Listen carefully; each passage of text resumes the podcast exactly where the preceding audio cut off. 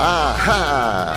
Escuta essa! Escuta essa! No ar, o podcast Desafio Deficiência Sem Limites. Apresentação: Armando Fantini. Ahá, pessoal! Estamos no episódio 13. Nossa entrevistada é a Liliane Spicatti Rigonati assistente social há 33 anos do CRPI, Centro de Recuperação da Paralisia Infantil e Cerebral do Guarujá. A Liliane tem no currículo várias especialidades, muitos cursos, pós-graduação e participações em conselhos municipais dos direitos da pessoa com deficiência. Atua também na captação de recursos para o CRPI. Bem, agora é com você, Liliane. Gratidão pela oportunidade, Armando Fantini, de falar um pouco da minha trajetória desses quase 60 anos de vida. Eu nasci em Ribeirão Preto, interior de São Paulo, em uma família de classe média e fui criada com muitos valores rígidos de morais e bons costumes. Frequentei escola católica e aos 13 anos, após viver a maior parte da minha infância em Bauru e em Campinas, mudei para Santos, onde passei a maior parte da minha vida. Sempre muito sonhadora, onde o meu coração sempre foi meu referencial, a razão nunca foi o meu comando. Perdi meu pai aos 18 anos com câncer e apesar de ter escolhido medicina, é, né, nessa época mudei meu referencial profissional ao conhecer uma assistente social que trabalhava na empresa que ele prestou serviço por muitos anos. Fiz serviço social, me formei aos 22 anos, casei aos 20 anos e tive minha primeira filha no último ano da faculdade. Fiz muitos estágios em diversas áreas, empresa, comunidade, é, Prefeitura Municipal de Cubatão, estagiei também com idosos, estagiei em presídios, mas foi depois de formada, da, é, já com a minha primeira filha, com um ano de idade, que eu recebi um convite de uma professora da Faculdade Unisantos para trabalhar na área da pessoa com deficiência onde iniciei, me apaixonei e estou até hoje. Eu comecei lá em Santos, atendendo é, crianças com deficiência intelectual. No caso, o foco era a família. Era um local é, bem pequeno. Eu iniciei, é, era uma recém-formada, junto com uma psicóloga também recém-formada, e lá nós desenvolvemos um grande trabalho eu atendi aquelas famílias ali daquela época dos cortiços em Santos e, e foi uma fase muito bacana. Eu não tinha quase recurso nenhum. É, tudo, todas as minhas visitas domiciliares eu fazia a pé, ali no Morro do São Bento, ali naquela região da cidade dos Cortiços, enfim, foi um grande aprendizado. Aí eu engravidei do meu segundo filho, é, ele nasceu e quando eu retornei da minha licença gestante, eu acabei não ficando mais nessa, nesse local. E foi aí que eu recebi um convite para ter uma concorrência para poder entrar como assistente social do CRPI. O CRPI já era uma entidade de nome aqui da Baixada Santista, atendia crianças da região toda. É, lá trabalhava já uma equipe muito forte, a grande maioria dessa equipe ela vinha do Rio de Janeiro.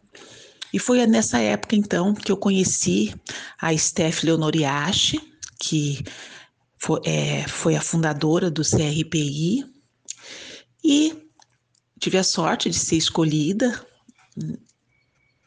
e comecei então a minha jornada de trabalho. O CRPI é uma, é uma organização não governamental, é, é, uma, é uma entidade extremamente qualificada. Naquela época, ela já era muito forte, é, não existiam as universidades aqui na Baixada Santista de fisioterapia, fonoaudiologia, terapia ocupacional, então todo mundo vinha de fora. E para trabalhar no CRPI, você já tinha que ter uma experiência anterior, porque você senão você não conseguia entrar.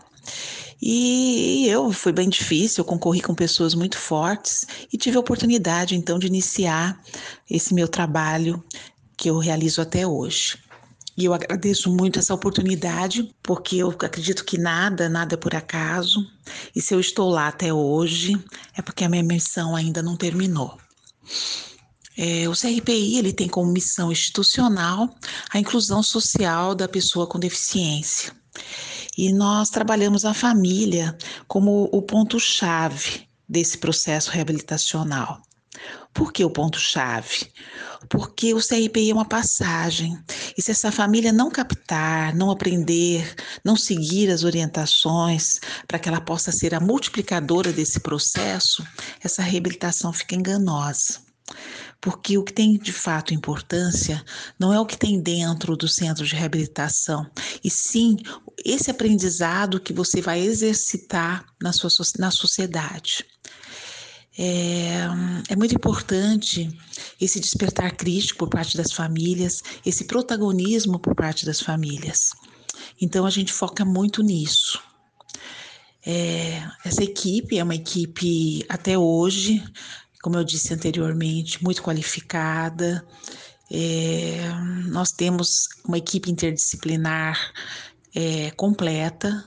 Então, nós temos um ambulatório com com médicos é, de várias especialidades, temos fisioterapeutas, fonoaudiólogos, terapeutas ocupacionais, temos o psicólogo, o assistente social, é, temos parcerias com, com universidades, temos voluntários, estagiários e somos inclusivistas, né? Priorizamos a criança no, na escola regular mas temos uma escola que atende as crianças que não podem estar nesse processo inclusivo. E, e é uma entidade que é mantida pela prefeitura, praticamente, pela prefeitura municipal do Guarujá, mas vem buscando né, a cada ano é, estamos aí com o Reginaldo Pacheco na frente hoje da, da entidade, que vem buscando novos olhares, vem fazendo um bom trabalho de captação de recursos e para que a gente possa ter de fato uma independência maior de verbas públicas e vem aí com grande sucesso aí na sua caminhada. Voltando um pouco assim, é, falando um pouco mais de mim, né? Quando falo, né, que sou movida pelo meu coração, eu devo muito a essas famílias que atendo. É um aprendizado de vida, coragem, superação, desafios. Eu, na minha vida pessoal, casei, descasei, sofri, sorri, chorei, tive três filhos, hoje três netos. E uma coisa é muito certa para mim: minha família é meu porto seguro. É, entre muitos tropeços, eu aprendi muito, vivi muito e não me arrependo de nada, de nada, né? Pois tudo foi um aprendizado para me tornar uma pessoa melhor. Que eu tenho a certeza que para ser feliz, hoje a gente precisa de muito, de muito pouco. Esses padrões estabelecidos pela nossa sociedade do ter, do poder, né? Para mim, são invalidados cada vez mais. Devo muito à minha profissão. Eu sempre acreditei na luta pelos direitos, pela igualdade e conheci pessoas incríveis na minha caminhada. A Steph Leonoriachi, né, com quem eu comecei no CRPI, uma pessoa incrível, uma grande mestra para mim. E ela me oportunizou né, a representar um convênio que nós tínhamos com a Alemanha, o Kinanotschuf, e, e através do Amencar, que era um repassador de verbas da Alemanha, eu tive a oportunidade de aprender muito, porque essa organização ela ia muito é, mais além do que um repasse financeiro. Então, tudo que vinha de mudança é, de luta, é, a gente discutia e a gente é, era incentivada a colocar em prática. Então eu tive a oportunidade de de participar né, dessa luta é, da criação do ECA, né, do Estatuto da Criança e do Adolescente, é, da, do reordenamento institucional, é, dos planejamentos estratégicos, da construção da identidade de fato do CRPI, da missão institucional. Então, eu participei de todo esse processo, dessa evolução, dessas mudanças, né, dessa visão visão da, da derrubada do assistencialismo com a chegada da LOAS, da Lei Orgânica da Assistência, onde deixamos claro que assistência é uma política de direitos.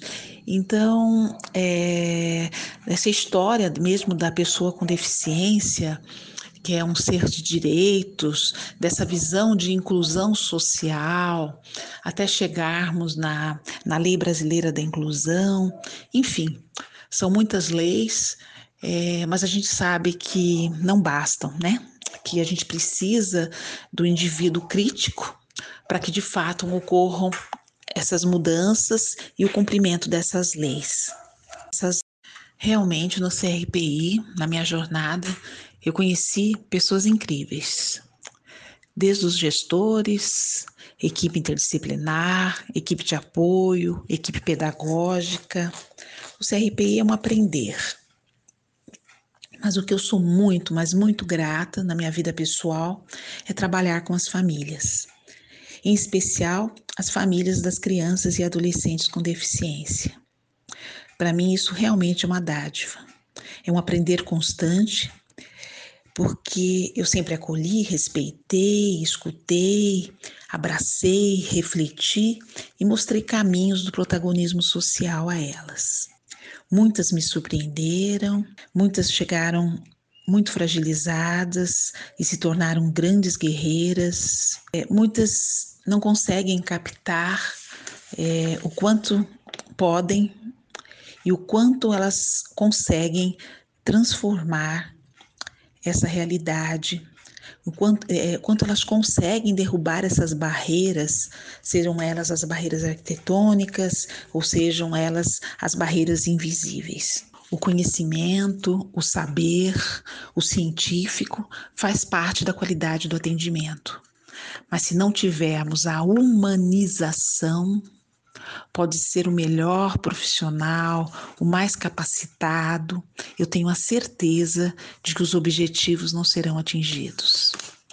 Nesses meus 35 anos trabalhando com famílias de pessoas com deficiência, aprendi muito e sou muito grata. O mundo da deficiência, ao contrário de que muitos pensam, é um mundo alegre, complexo, onde encontramos seres humanos incríveis, lutadores, que superam a cada dia os seus limites.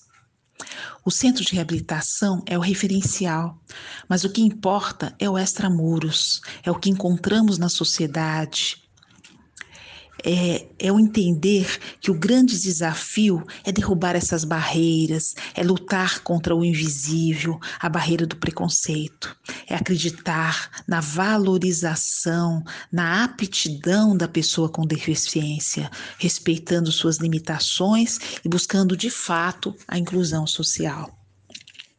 As conquistas foram muitas no decorrer da história. Muitas leis foram criadas, mas sabemos que o grande segredo é o protagonismo, a luta constante dessas famílias, dessas pessoas com deficiência. A família, ela é a chave da reabilitação.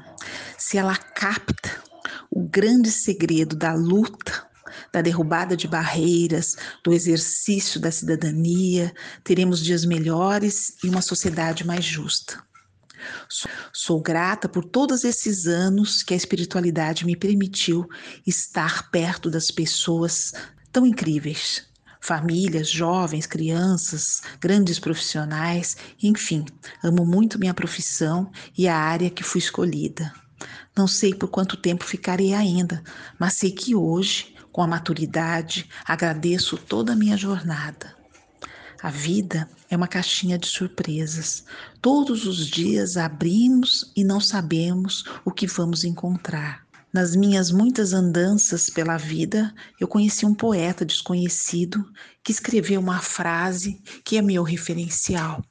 E eu encerro com essa frase: É preciso sonhar e acreditar cada vez mais no nosso sonho e realizar, realizar inescrupulosamente nossa fantasia. Você ouviu Desafio Deficiência Sem Limites. Agora compartilhe, opine, dê sugestões.